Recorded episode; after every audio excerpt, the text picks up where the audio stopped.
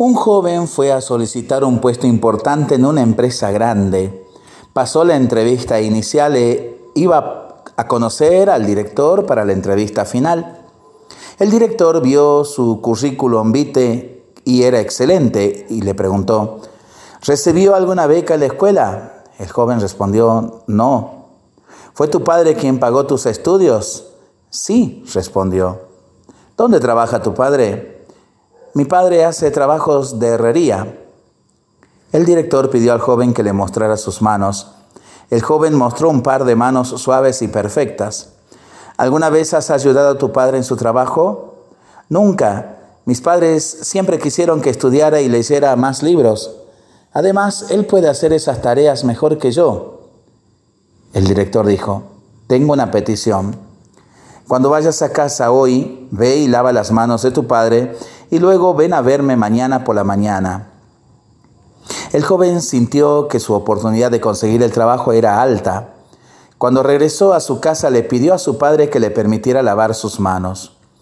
Su padre se sintió extraño, feliz pero con sentimientos encontrados y mostró sus manos a su hijo. El joven lavó las manos poco a poco. Era la primera vez que se daba cuenta de que las manos de su padre estaban arrugadas y tenían cicatrices, tantas cicatrices. Algunos hematomas eran tan dolorosos que su piel se estremeció cuando él la tocó.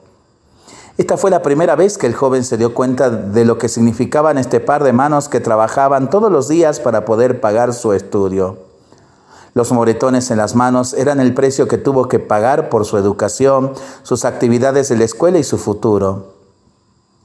Después de limpiar las manos de su padre, el joven se puso en silencio y a, ordenar y limpiar el taller. Esa noche, padre e hijo hablaron durante un largo tiempo. A la mañana siguiente el joven fue a la oficina del director. El director se dio cuenta de las lágrimas en los ojos del joven cuando le preguntó, ¿Puedes decirme qué has hecho y aprendido ayer en tu casa? El joven respondió, lavé las manos de mi padre y también terminé de asear y acomodar su taller. Ahora sé lo que es apreciar, reconocer. Sin mis padres yo no sería quien soy hoy. Al ayudar a mi padre ahora me doy cuenta de lo difícil y duro que es conseguir hacer algo por mi cuenta. He llegado a apreciar la importancia y el valor de ayudar a la familia. El director dijo, esto es lo que yo busco en mi gente. Quiero contratar una persona que pueda apreciar la ayuda de los demás. Una persona que conoce los sufrimientos de los demás para hacer las cosas y una persona que no ponga el dinero como su única meta en la vida. Estás contratado. Un niño que ha sido protegido y habitualmente se le ha dado lo que quiere, desarrolla una mentalidad de tengo derecho y siempre se pone a sí mismo en primer lugar ignoraría los esfuerzos de sus padres.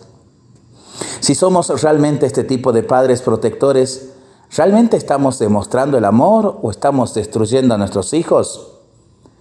Puedes dar a tu hijo una casa grande, buena comida, clase de computación, ver en una gran pantalla de televisión, pero cuando estás lavando el piso pintando una pared, por favor que también él lo experimente. Después de comer, que lave sus platos junto con sus hermanos y hermanas. No es porque no tengas dinero para contratar quien lo haga, es porque quieres amarlos de la manera correcta. No importa cuán rico seas, lo que quieres es que entienda. Un día tu pelo tendrá canas, igual que la madre de ese joven. Lo más importante es que tu hijo, tu hija, aprenda a apreciar el esfuerzo y tenga la experiencia de la dificultad y aprenda la habilidad de trabajar con los demás para hacer las cosas. Para pensarlo y para rezarlo en familia y entre amigos, ¿no? Mientras lo hacemos, pedimos al Señor su bendición para este día y para esta semana que iniciamos. Le seguimos pidiendo por nuestras intenciones y nosotros responsablemente nos cuidamos y nos comprometemos a ser verdaderos instrumentos de paz. Que el Señor nos bendiga en el nombre del Padre, del Hijo y del Espíritu Santo. Amén.